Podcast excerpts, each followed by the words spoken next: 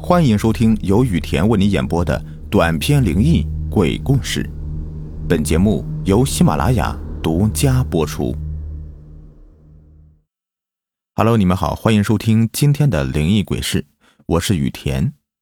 咱们今天呢，来分享一篇来自听友东兴的投稿。下面我就以第一人称的方式为你们讲述这件事，发生在我三四岁的时候吧。记忆随着年龄的增长开始变得模糊了，当时因为爸爸妈妈要上班，没有时间照顾我，就把我放在爷爷奶奶家里。爷爷奶奶住在乡下，这个村子坐落在一条小河边，很宁静。爷爷奶奶要是去地里面种庄稼的话，就把我放在家里，锁上门，我呢就坐在院子里面自己玩泥巴。我还记得那是一个阳光明媚的下午，爷爷奶奶跟往常一样出去干农活了，我就在家里面正在玩着泥巴呢。忽然就听到院子外面，不知道是哪家的人，像是无比绝望的骂着老天爷。这个声音很大很大，骂了好久。我当时小，只知道自己玩的开心就好了，也就没有去理会。自顾自的玩着自己的泥巴。天色渐黑了，爷爷奶奶手里面拿着农具，步履蹒跚的回到家里，也没怎么休息，就忙着给我做饭了。在饭桌上，我就说起了今天的这个事情，爷爷就告诫我说：“不要管别人家里的事情。”哎，孩子嘛，天真无邪，这个事情很快的。就在我的脑海里面抛弃掉了。吃完饭，我也玩累了，奶奶哄着我睡觉。感觉睡得朦朦胧胧的时候，就听见外面似乎在刮着大风，天空中开始酝酿起雷声了，时不时的轰隆轰隆响。突然一道闪电划破天际，把屋子里面映的是像白天一样，紧接着就咔嚓的雷声。把我给惊醒了。此时开始下起了倾盆大雨，那应该是我记忆中最大的雨了。奶奶赶紧放下我，起身去关窗户。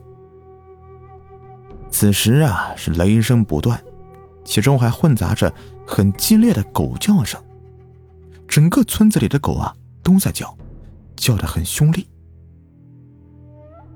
这场雨。下了大概有半个多小时，之后就越下越小，慢慢的就停了。这个时候，奶奶对我说：“宝贝啊，没事儿啊，睡吧。”我当时也是困得不行了，倒头就睡了。下完雨的空气很湿润，呼吸起来很舒服，我很快的就睡着了。一觉睡到我家大门被人拍的噼里啪啦的响，我才猛然清醒过来。爷爷的辈分很大，是村里的长辈，大家都很敬重他。别人都喜欢叫他老村支书。那个时候啊，根本就不懂什么叫做村支书。在外面敲门的是当时的村支书李叔叔，他总是带有很多的好吃的来看爷爷，让我爷爷。给他出主意。李叔叔进门之后啊，爷爷给他倒了杯水，说道：“吃饭了吗，小子？”李叔叔连水都顾不得喝，慌忙的对爷爷说：“老叔叔啊，二蛋家的人全丢了，家里房顶啊破了水缸粗的大洞啊，一家三口全都没在，家里乱糟糟的，饭还在锅里面呢，钱什么都没带走。”听完村支书的话，爷爷默不作声的站起来，对奶奶说了一句话，让奶奶在家看着我，就随着村支书一同前去了。我也很想跟着去，心里面着急坏了。但是好巧不巧啊，这个时候我的小伙伴来叫我出去玩，我就和奶奶好说歹说的，才让我出门的。我对这几个小伙伴说着，让他们跟我走，有好戏看。几个小伙伴也是非常的期待。我们几个一路小跑的就来到爷爷在的地方。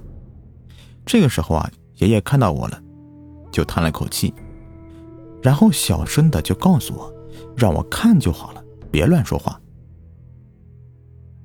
在我们那里啊，只有镇子里面有警察，也仅仅只有三两个人，但是得管理很多村子。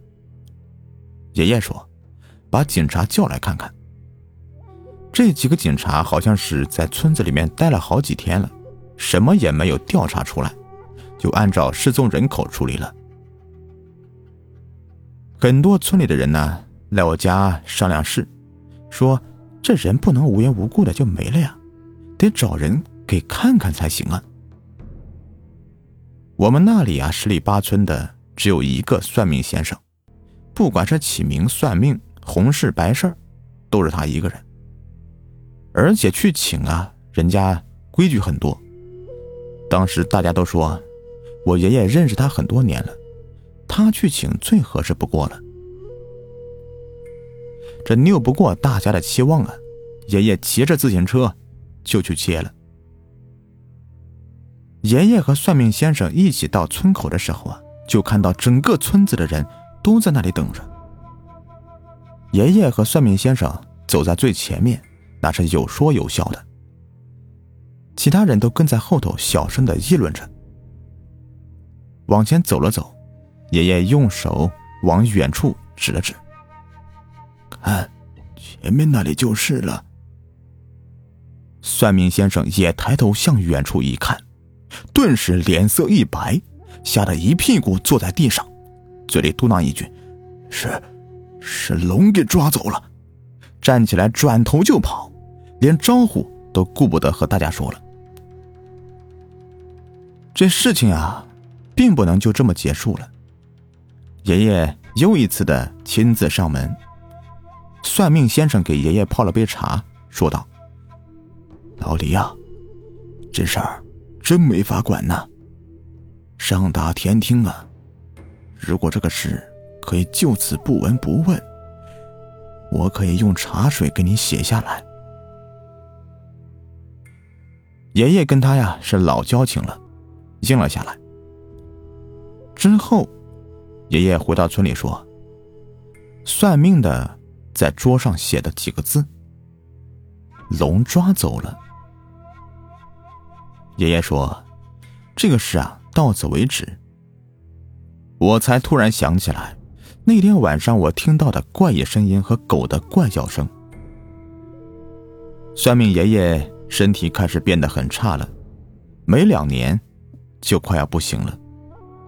临走前叫爷爷去他家，他就说起了当年的事情，说当年真的不想说出来呀，可他说他也是第一次见到被龙抓走的人呢，还说。